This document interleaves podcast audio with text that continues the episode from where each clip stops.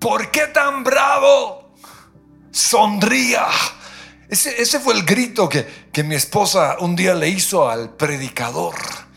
El problema era que el que predicaba era yo. Y esa situación sumada a otra me llevó a pensar una mañana antes de levantarme y en ese momento el Espíritu Santo comenzó a hablarme. Y el Espíritu Santo eh, me dijo, así como hay demonios detrás de muchas situaciones, en este momento hay un demonio que está afectando tu mirada. Hay un demonio que te mantiene preocupado, de mal genio quizás, pensando lo malo acerca de, ciertas personas. Por eso el Señor dijo, quiero que vuelvas a leer tres libros. Y hace un tiempo ya les hablé, mencioné dos de los libros que, que el Señor me llevó a volver a leer, pero el tercero es este, Líbranos del Mal. Es un libro escrito por Don Basham. Y allí él relata toda su experiencia aprendiendo acerca de, del mundo de los demonios, el mundo espiritual. Pero todo se inicia cuando él fue un pastor en una iglesia en Toronto. En esos días, estoy hablando de los años 60, comenzó el mover carismático y él fue bautizado en el Espíritu Santo y en su iglesia estaban viendo milagros tremendos, profecía, cosas como en el libro de los hechos. Pero luego Dios de manera sobrenatural lo llevó a él y a su familia a una pequeña iglesia en Pensilvania. Y estando allí, obviamente los primeros meses fueron de luna de miel, fueron gloriosos. Y él decidió comenzar una reunión de oración para ver si traía a esa iglesia lo que Dios les había dado en Toronto. Pero un año y medio después de haber iniciado esa iglesia, comenzaron los problemas. Y todo surgió alrededor de esa reunión de oración. La gente comenzó a comentar, ah, es que eso es para un grupo selecto de personas. Comenzaron a criticar. Luego los que asistían a, esa, a ese tiempo de oración comenzaron a pensar que eran mejores que otros. Entró el orgullo. Y todo esto, esta situación, comenzó a generar división dentro de la iglesia. Un tiempo después, una mujer en Toronto, por la cual él había orado y que Dios había sanado, se murió. Y eso lo usó el enemigo para traer en, don un sentimiento de culpabilidad como no hiciste bien tu trabajo, no oraste suficiente, no disipulaste a esa persona. Después comenzó él a sentirse deprimido. Y había en él algo que no podía controlar. Además de su estado de ánimo, volvió a aparecer algo que durante toda su vida lo había acompañado y era un miedo obsesivo. Una tarde cuando él fue al hospital a hacer su visita rutinaria, no, él acostumbraba una vez a la semana ir y visitar unos 20 pacientes, pero antes de entrar a ese hospital entró un temor en él tremendo, un miedo a entrar al hospital. Y él comenzó a reprender o a orar, más bien porque no creía todavía en reprender. Comenzó a declarar, todo lo puedo en Cristo que me fortalece. Y fue, fueron dos horas de una lucha permanente en contra de ese sentimiento. Por eso salió de ese lugar con un dolor de cabeza. Había algo en su interior que no podía controlar. Al día siguiente, volvieron sus preocupaciones financieras. Por eso camino al banco, a donde iba a solicitar un préstamo. Él comenzó a alimentar su resentimiento, pensando que el salario que él recibía no era lo justo para todo el trabajo que él hacía. Fíjense que mencioné una cantidad de cosas en su vida que no eran coincidencias. Crítica, orgullo, división en su iglesia. Luego encontramos en su vida personal la, la culpabilidad. Encontramos la depresión. Encontramos el temor. Encontramos también esas preocupaciones, esas voces en su mente que lo llevaron a alimentar su resentimiento. Entonces, ah, ellos tenían un desayuno o más bien un almuerzo mensual con los pastores del pueblo. Y él fue a esa reunión de pastores, él dice en su libro, en donde todos los pastores aparentaban estar bien. Pero ese día, don Basham estaba desesperado, que decidió quitarse la máscara. Si me permiten, les dijo, necesito su ayuda. Siento que todo lo que estoy haciendo para Dios o en la iglesia es una pérdida total de tiempo. Siento como si Dios me hubiese abandonado. Y luego los miró a ellos, eran doce pastores, y les preguntó, ¿alguna vez se han sentido así? Y se quedó mirando, esperando la respuesta, pero nadie dijo nada. Por eso él siguió y les habló acerca de el temor que toda la vida lo había acompañado. En ese momento, el pastor Ruisueño que estaba a su lado le dio un golpe en la espalda y le dijo, ah, eso no es nada, lo único que tienes que hacer es descansar o tener un día de descanso. Y la reunión siguió como si nada hubiese pasado. Por eso un ratito después se despidió y salió. Pero sintió que, que alguien lo seguía. Era un pastor conocido como esos uh, fundamentalistas, esos que creen todo lo que dice la Biblia. Y él le dijo, hey Don, aprecio mucho lo que, lo que dijiste, tu sinceridad, el abrir tu corazón. Yo tuve una situación muy parecida hace unos años. Y lo que me ayudó a ser libre fue reconocer que tenía un enemigo que había venido a aminorar mi ministerio.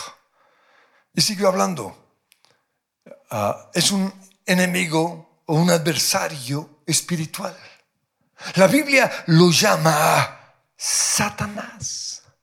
Cuando él le dijo eso, Basham lo miró y le dijo, ah, mira, realmente creo que lo exageré no, no fue tan grave como, como, como les di a entender y, y se fue. En el carro, camino a casa, comenzó a pensar, ah, ese es el problema con los que aceptan la Biblia literalmente. Ahora, esto es muy interesante, porque los que recibieron el bautismo del Espíritu Santo a diferencia de los que no creen en el bautismo del Espíritu Santo, comenzaron a creer lo que la Biblia dice literalmente acerca de los dones del Espíritu Santo, de la vida de poder, de los milagros y de las sanidades, pero muchos todavía luchan con el tema de echar fuera demonios, que fue algo o que fue una de las señales que Jesús dijo que sucederían. Y esto lo sé porque en muchas ocasiones cuando hablo acerca de este tema, los pastores me miran como si estuviese loco. Recuerdo una ocasión, una entrevista que me hacía un predicador muy conocido. Ah, me llevó precisamente a hablar de cómo Dios había, me había liberado y de cómo el ministerio de liberación o, los retiros que hacemos en donde liberamos a las personas ha traído tanta bendición a la iglesia y él en ese momento me miró como con una risa y, y dijo, ¿usted cree en eso? O sea, como si estuviese loco. Pero eso muestra que, que hay un enemigo real que no quiere que los cristianos sepan acerca de la guerra espiritual. Pues ese fue el comienzo. Esos son los primeros capítulos, pero luego comenzamos, vemos muchos capítulos en donde Dios habla, o perdón, donde Él habla acerca de cómo Dios lo llevó por un camino, en donde aprendió todo acerca de la guerra espiritual y, y empezó a ayudar tremendamente a las personas. Pero un día, de repente, ese temor que toda la vida lo había atormentado regresó. Y sucedió en un vuelo.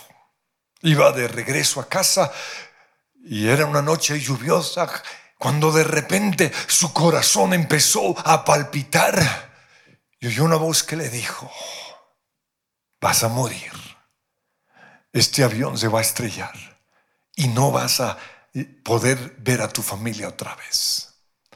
Ya era demasiado tarde para él bajarse del avión, por eso tuvo que aguantar todo el viaje con ese temor en su corazón. Cuando llegó a casa o cuando su esposa lo recogió en el aeropuerto, lo vio vuelto una nada. Y él simplemente le dijo, no, fue, fue un viaje terrible.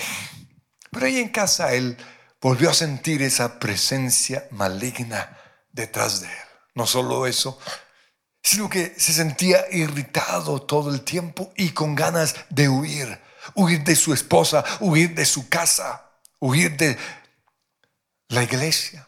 Volvieron las pesadillas, volvieron los nervios, el dolor de espalda lo comenzó a atormentar. Volvió la depresión y no solo eso, sino que le costaba leer la Biblia y orar todos los días. Pero un día cuando ya su familia se había ido, él fue y puso una cassette de una predicación precisamente acerca de la guerra espiritual.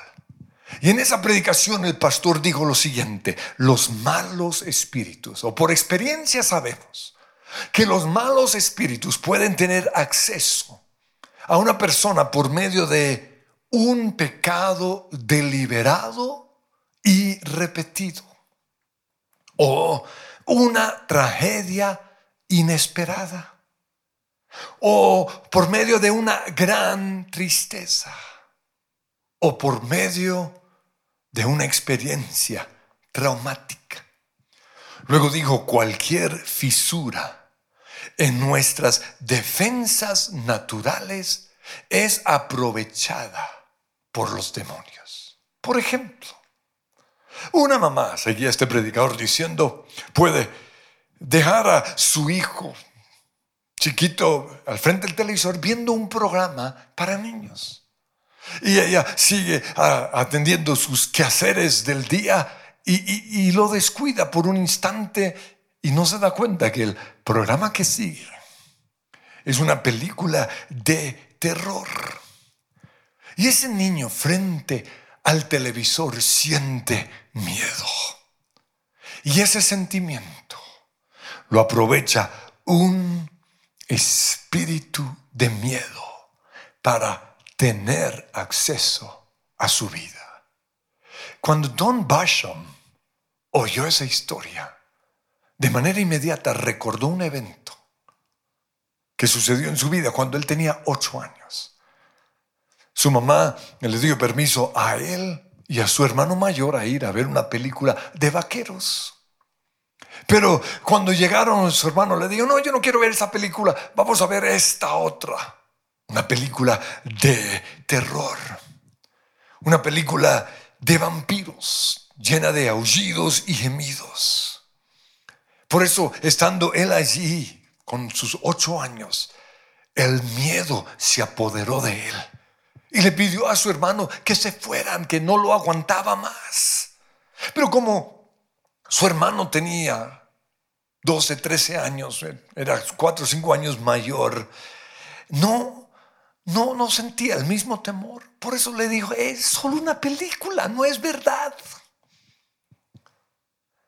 Sin embargo, él como niño no lo podía aguantar.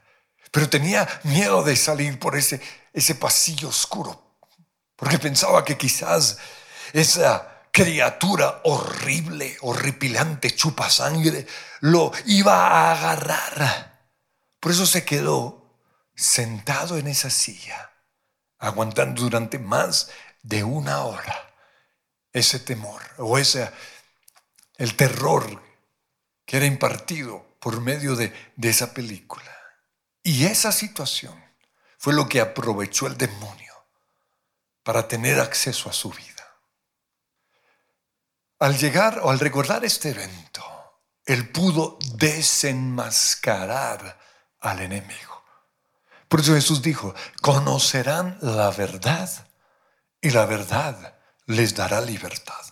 El momento en el cual nosotros reconocemos la verdad de cualquier situación, el enemigo tiene que huir. Por eso Él, en el nombre de Cristo Jesús, renunció a todo espíritu que entró a su vida en ese momento y comenzó a hacer guerra espiritual y tuvo ahí una autoliberación. Pues como ya les dije antes, con respecto a la guerra espiritual, hay dos extremos que son igual de peligrosos. Un extremo es el los, los que ven demonios detrás de todo. Y el otro extremo son los que ignoran totalmente a los demonios. Pues no quiero que vayamos al extremo de, de creer que todo es demonios, pero sí es necesario que como cristianos sepamos qué dice la Biblia acerca de Satanás. Pues dice en 1 Juan capítulo 5, versículo 19, el mundo entero, el mundo que nos rodea está controlado por el maligno, Satanás. Él es el general, pero él es un simple ángel. Él no puede estar en todo lugar al mismo tiempo. Él no es Dios, Él no es todopoderoso. Sin embargo, Él tiene un ejército muy bien organizado. En Efesios capítulo 6, versículo 12 nos habla de ese ejército. Dice, pues no luchamos contra enemigos de carne y hueso, sino, y aquí está el primer nivel de, en, este, en este ejército de Satanás, contra gobernadores malignos y autoridades del mundo invisible. En segundo lugar, dice contra fuerzas poderosas de este mundo tenebroso. Y en tercer lugar, habla contra espíritus malignos en los lugares celestiales. Quiero que pensemos en estos tres elementos o áreas o medios que el enemigo usa para controlar el mundo.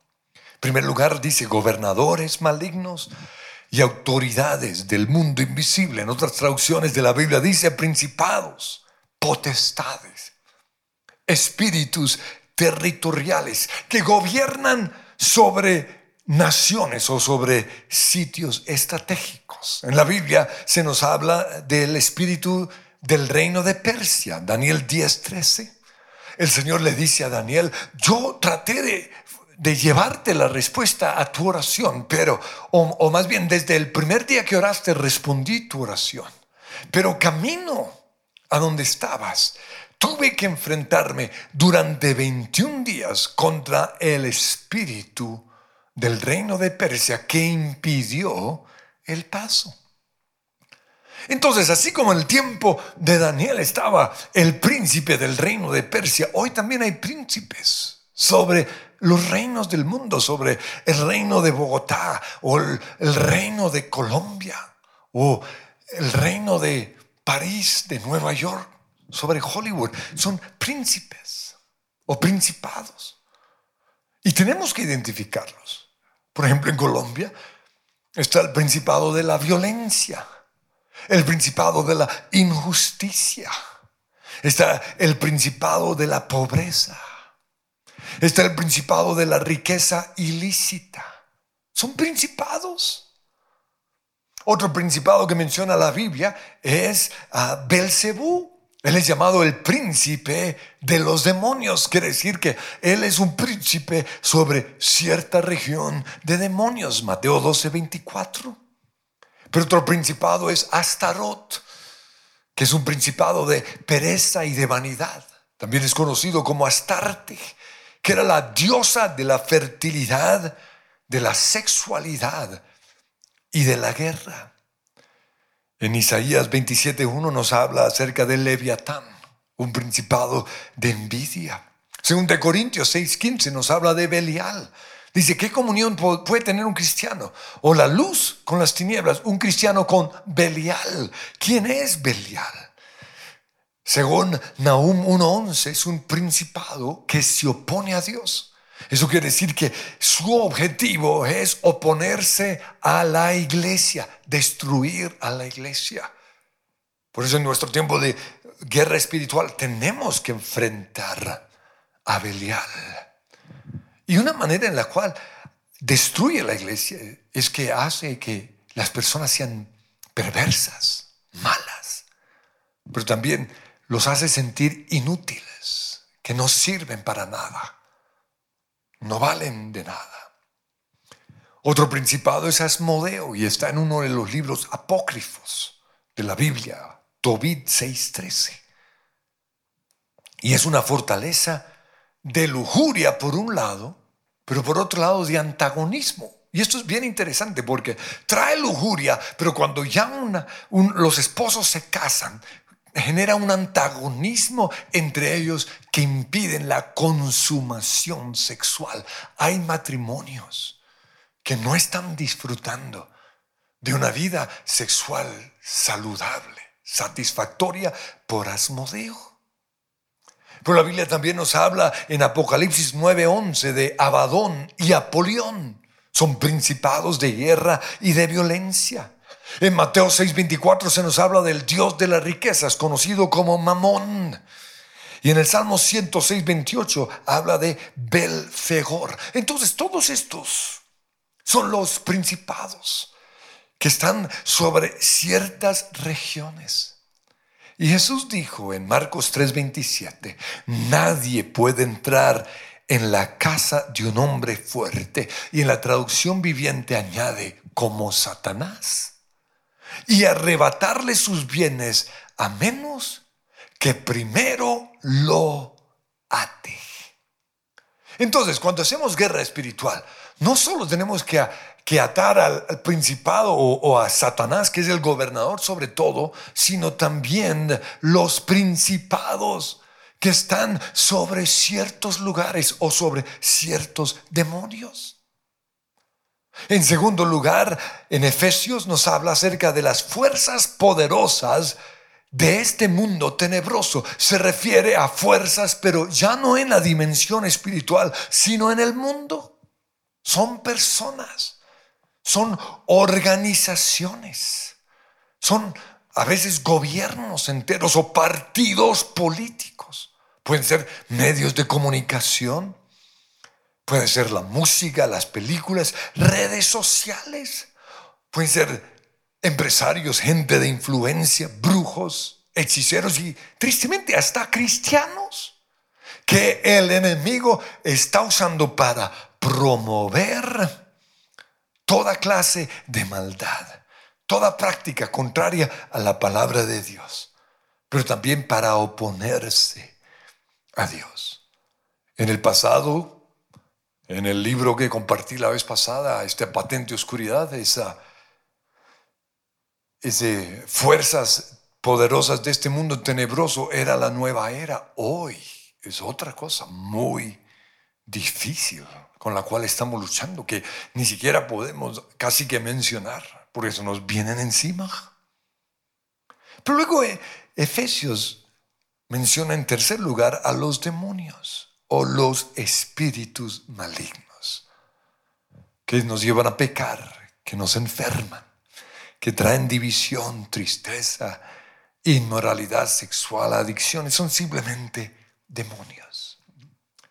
Pues en uno de los materiales que damos a la iglesia después de nuestro retiro es, son los 12 pasos para una sanidad total. Y ese es un material que damos para que podamos o que todos puedan volver a leerlo de vez en cuando. Sin embargo, dentro de cada paso de sanidad, hay un punto en donde dice que tenemos que echar fuera a los demonios. Pero a veces, o por descuido o porque el enemigo nos hace saltar ese punto, no lo hacemos. Y quiero finalizar este mensaje pidiéndoles o motivándoles a que hagan precisamente eso, liberación o echen fuera a los demonios, como Jesús dijo en Marcos 16, 17, después de cada paso. Que renuncien o que renunciemos y echemos fuera en el nombre de Jesús todos esos demonios. Y no solo cuando hagamos los pasos, sino de vez en cuando en nuestro tiempo de oración.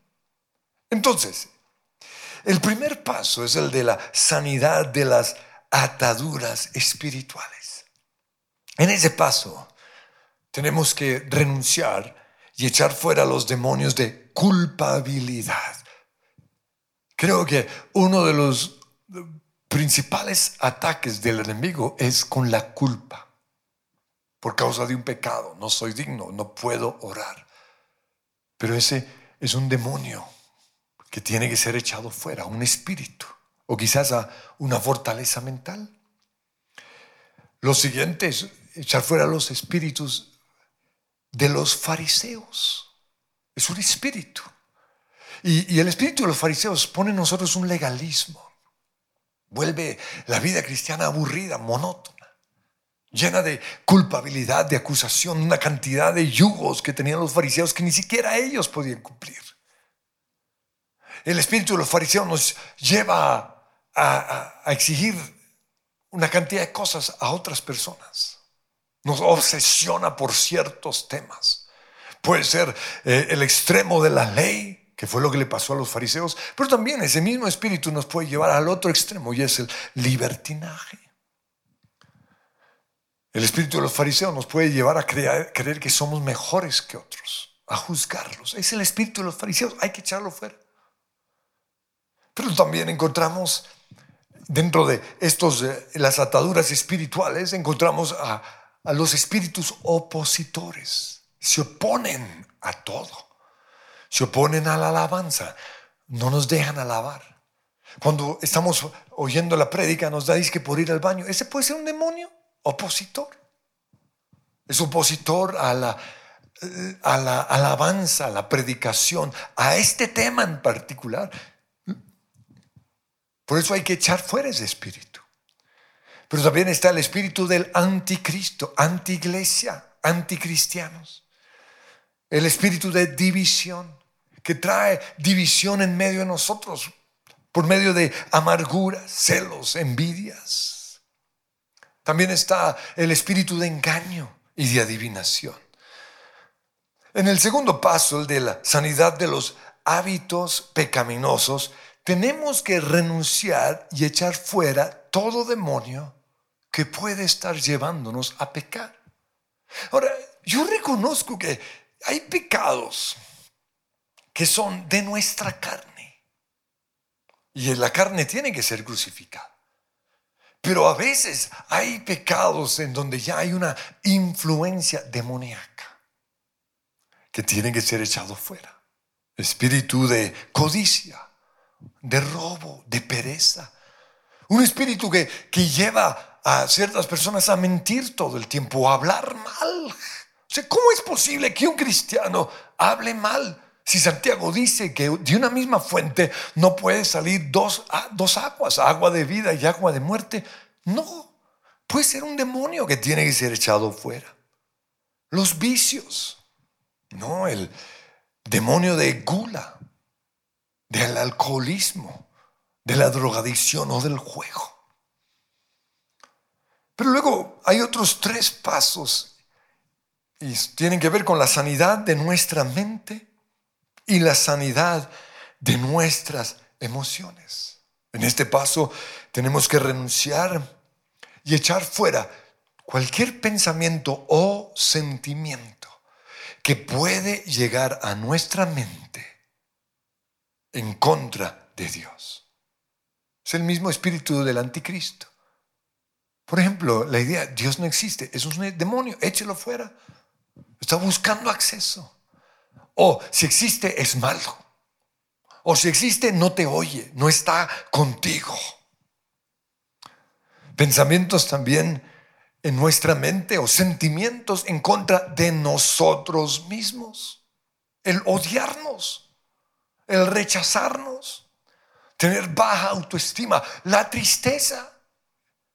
Puede ser un demonio, la depresión, los temores. Entonces, en ese tiempo de oración hay que renunciar a esos temores.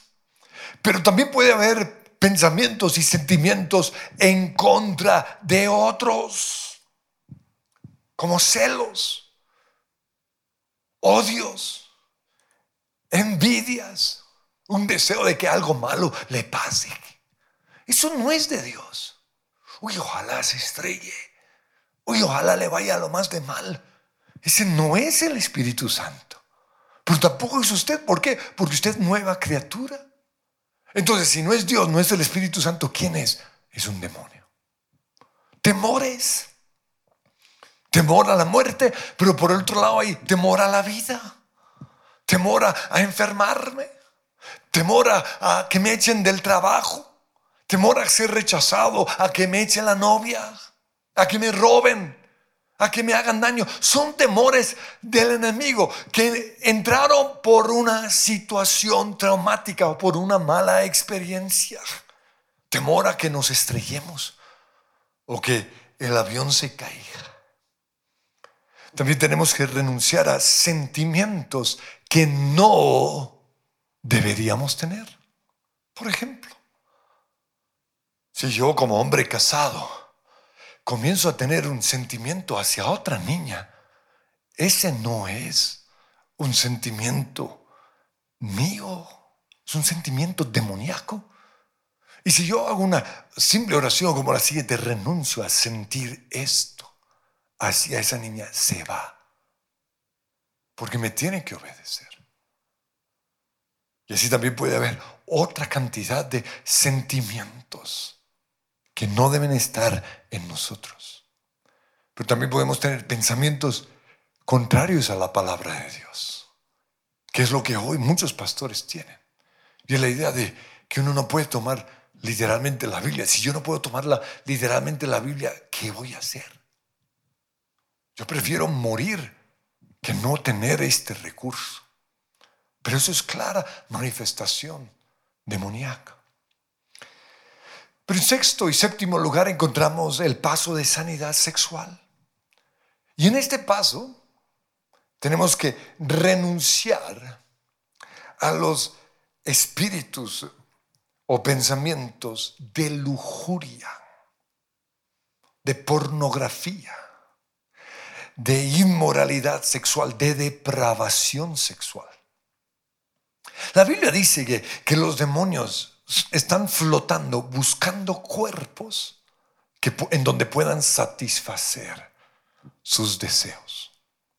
Entonces cuando un cristiano comienza a ver cosas que no debe, está dándole lugar a ese demonio.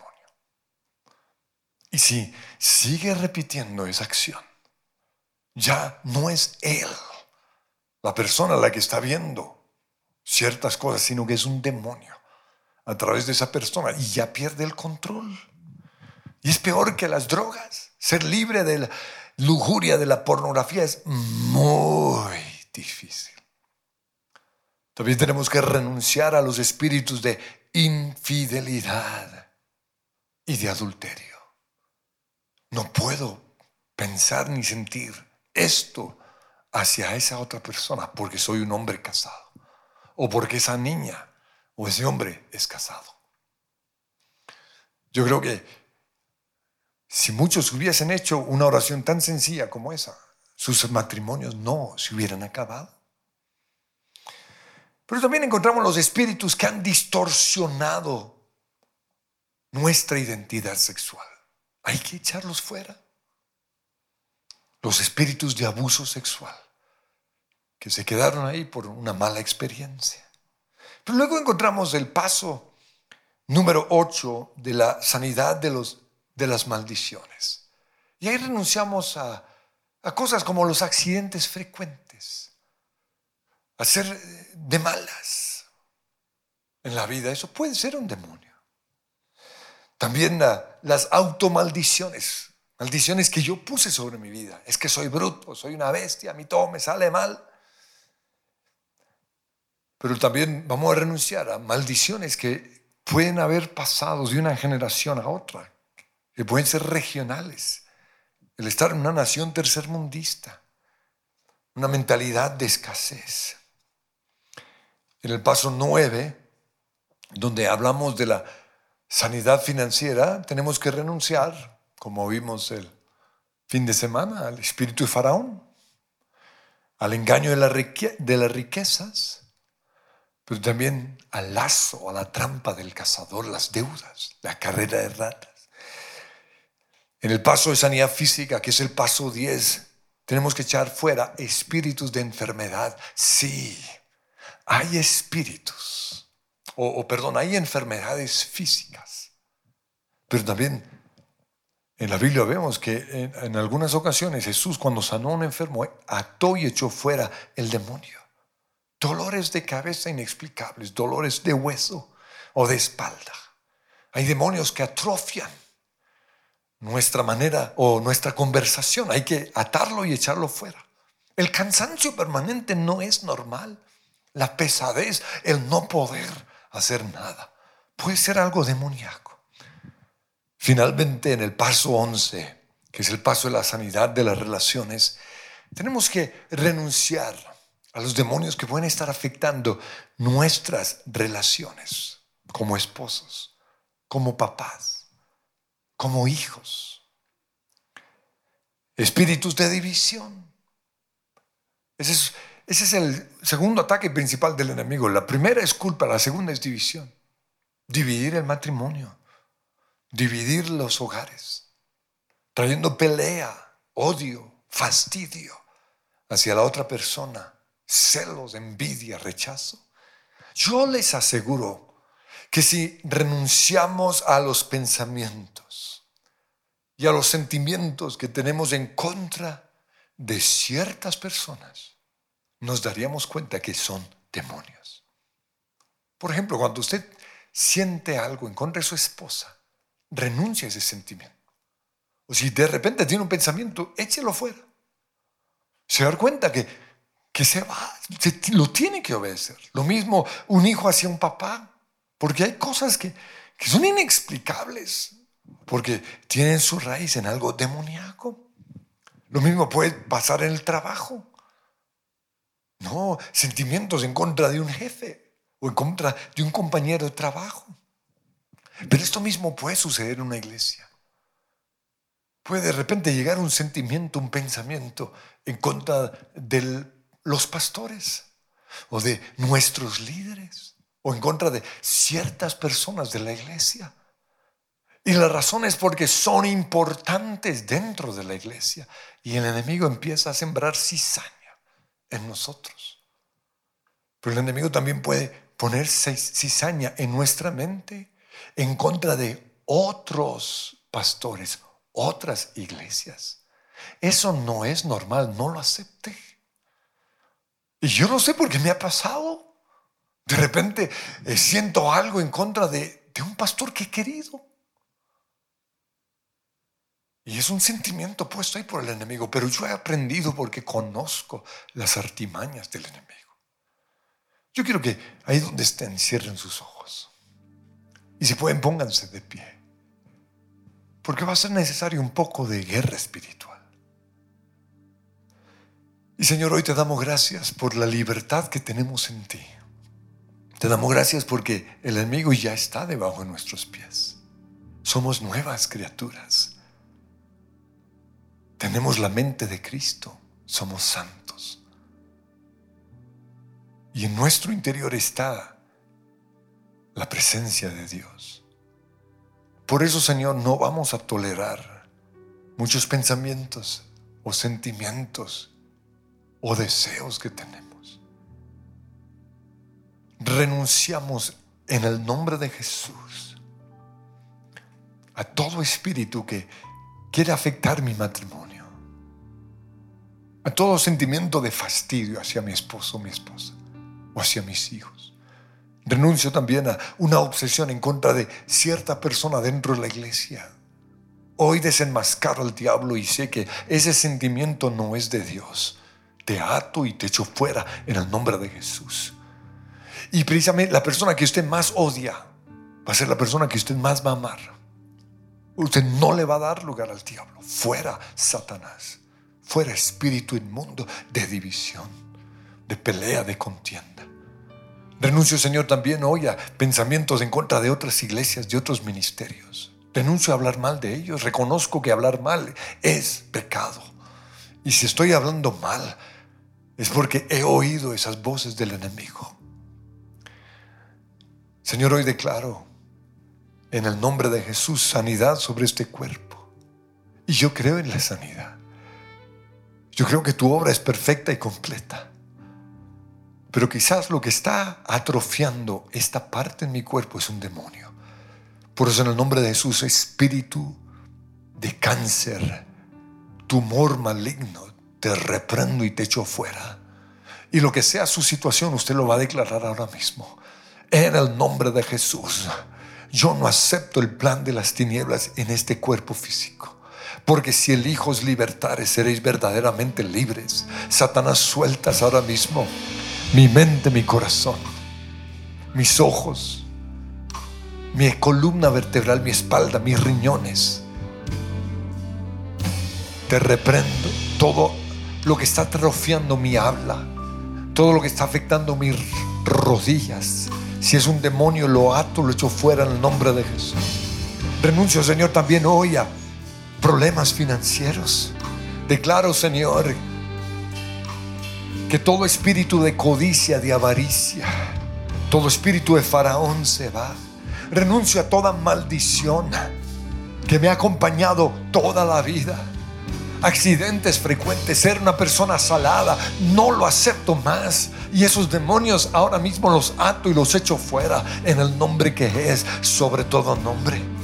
También hoy renuncio a todo demonio sexual de lujuria que quiere apoderarse de mis ojos. Declaro que estos ojos le pertenecen a Cristo. No voy a permitir que detrás de mi mirada esté un demonio. Renuncio a, los, a la mirada verde, a la mirada sucia. Fuera Satanás, fuera todo espíritu de lujuria, en el nombre que es sobre todo nombre. Todo aquello que está distorsionando mi identidad sexual se va ahora mismo. Todo espíritu de abuso sexual se va pero hoy también declaro sanidad en mi mente y en mis emociones. Y renuncio a pensamientos y a sentimientos contrarios a Dios.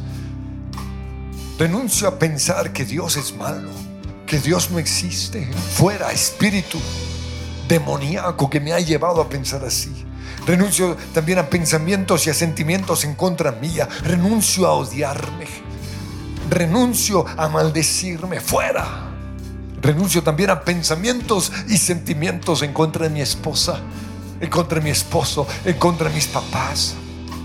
Renuncio hoy también a los temores. Temor a la muerte te vas. Temor a la enfermedad. Temor a que me echen del trabajo. Temor a que el avión se caiga. Temor a que nos accidentemos. Fuera todo espíritu de temor en el nombre que es sobre todo nombre Renuncio también a todo demonio que pueda llevarme a tener hábitos pecaminosos, a mentir, a rajar, a hablar mal, a juzgar, a amar el dinero. Pero también hoy renuncio al espíritu de los fariseos. Renuncio a ser legalista. Renuncio a creer que soy mejor que otros. Renuncio a juzgar a todos los demás. Pero también renuncio al libertinaje en el nombre que es sobre todo nombre, renuncia todo espíritu que se opone a la oración, que no me deja orar, que no me deja alabar. Fuera, fuera de mi vida en el nombre que es sobre todo nombre. Hoy miramos la cruz, Señor, y te damos gracias, sí. Allí en la cruz me compraste con tu sangre. Me diste libertad, mi vergüenza tú borraste, te entregaste al dolor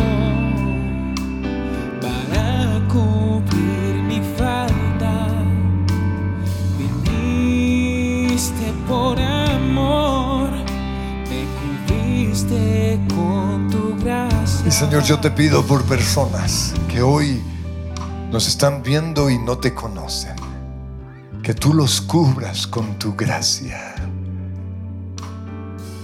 Que el poder de la cruz sea una realidad en sus vidas hoy. Si ese es tu caso, quiero guiarte en esta oración. Di conmigo, Padre Dios, te doy gracias por la cruz. Gracias Jesús por morir en mi lugar. Hoy recibo tu regalo y declaro que tú eres mi Señor y Salvador. Amén. Y si hiciste esa oración, quiero felicitarte. Pero también queremos hablar contigo. Hay unos pastores aquí que te van a responder tus preguntas, que van a mantener un contacto contigo, conectarte con otros cristianos y cuando vengas queremos darte un regalo especial. Y los demás quiero que una vez más miren la cruz y digan, allí en la cruz. Allí en la cruz me compraste con tu sangre, me diste libertad, mi vergüenza tú borraste, te entregaste al dolor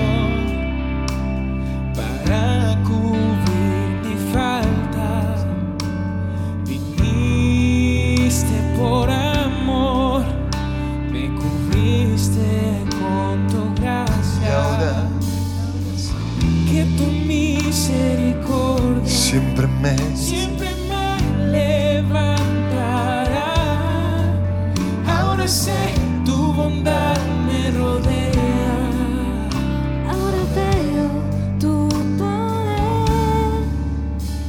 Amén. El Señor los bendice.